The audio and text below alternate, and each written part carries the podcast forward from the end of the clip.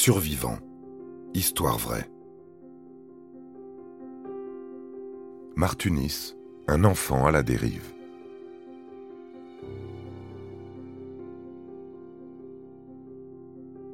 Vous souvenez-vous du Noël que vous avez passé en 2004 De l'autre côté du globe, certains ne sont pas prêts d'oublier le leur. Le 26 décembre de cette année, un tremblement de terre sous-marin d'une magnitude de 9,1 a surpris de nombreux habitants et touristes sur les côtes asiatiques, alors qu'ils profitaient de leur famille, de leurs amis, de leurs cadeaux reçus la veille.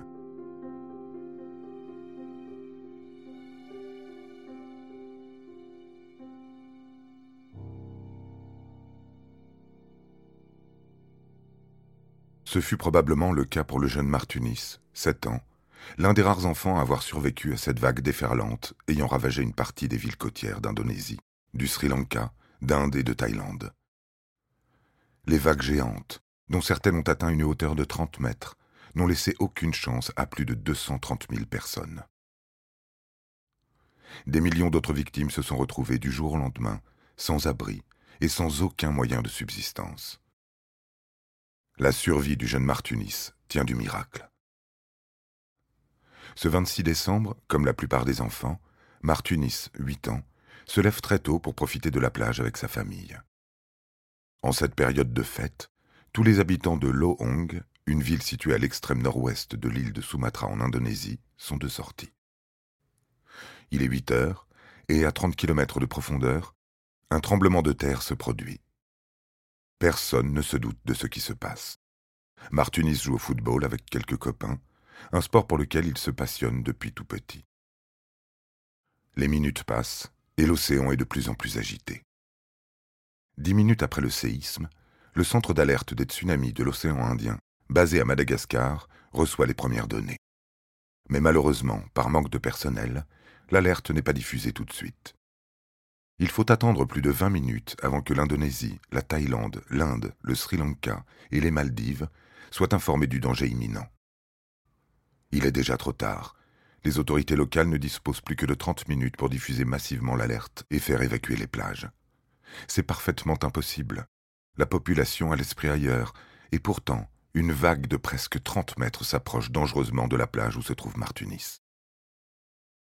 Il est 9 heures, et dans cette région d'Asie du Sud-Est, la magie de Noël va laisser place à des scènes apocalyptiques. Plusieurs centaines de personnes se trouvant près de l'océan viennent déjà de disparaître dans les eaux tumultueuses avec une vitesse de près de 800 km heure, il est impossible de remonter à la surface. Il est même probable d'être déjà déchiqueté avant d'atteindre le fond. Une fois que la vague s'écrase sur la terre ferme, se diriger vers l'intérieur des terres ne sert à rien. Martunis, comme les autres, répond naturellement à son instinct de survie. Il se met à courir le plus vite qu'il le peut, plus rapidement qu'il l'aurait fait sur un terrain de football. L'eau a déjà englouti une bonne partie de ses proches, peut-être tous ses amis.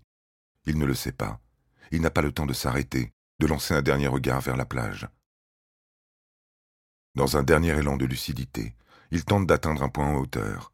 Il se dit que s'il parvenait à atteindre le toit d'une maison ou d'un de ces petits commerces de rue, il lui suffirait d'y rester jusqu'à ce que les secours arrivent. Il serait à l'abri. Mais le petit garçon est à bout de force. Il est impossible pour lui de réaliser cet exploit. Il a déjà les pieds dans l'eau. Tentant le tout pour le tout, il s'engouffre dans une maison, saute sur un lit en bois et s'y accroche de toutes ses forces. Le courant vient d'arracher la maisonnette et emporte le lit. Par miracle, celui-ci flotte parfaitement. Le cadre en bois est assez solide pour résister aux nombreux impacts qu'il subit, cognant çà et là des branches, des voitures, de la tôle et parfois des corps. La dérive de Martunis commence. Elle dure dix jours. Au début, il a beaucoup de chance. L'itinéraire imposé par le courant permet à l'enfant de saisir des denrées flottant à droite à gauche, comme des bouteilles d'eau et quelques biscuits. Il pense que les secours vont le sortir de là. Quelques heures après la catastrophe, les premières équipes de secours internationales embarquent dans des avions spécialement affrétés. Ces régions sont malheureusement de vastes déserts médicaux, et à cette époque, aucun sauveteur n'était préparé à une telle catastrophe. En fin de journée, les premiers centres médicaux de fortune sont construits et les survivants affluent. Il y a parmi eux de grands blessés. S'ils n'ont pas été directement emportés par les vagues, Ils ont été percutés par les débris, car il faut se rappeler que l'eau a tout détruit sur son passage. Plus à l'intérieur des terres, il y a eu également de nombreux accidents de la route, l'eau poussant les véhicules vers les maisons. Les plus chanceux, les plus rares aussi, ont été sauvés à temps de la noyade.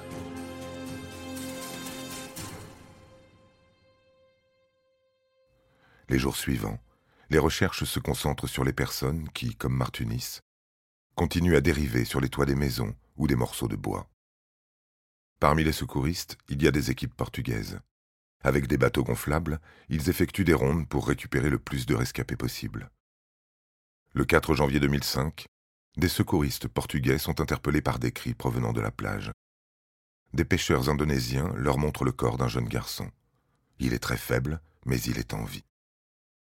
Martunis vient d'être sauvé. Son hospitalisation va durer plusieurs semaines afin que son corps puisse se remettre d'une extrême déshydratation. Heureusement, ses blessures, quant à elles, étaient superficielles. Plus tard, l'enfant racontera ne pas se souvenir de ses derniers jours à la dérive. Il s'est probablement évanoui. Son histoire va faire le tour du monde, et l'enfant va devenir un symbole d'espoir et de détermination chez cette population qui a su se relever après avoir tout perdu.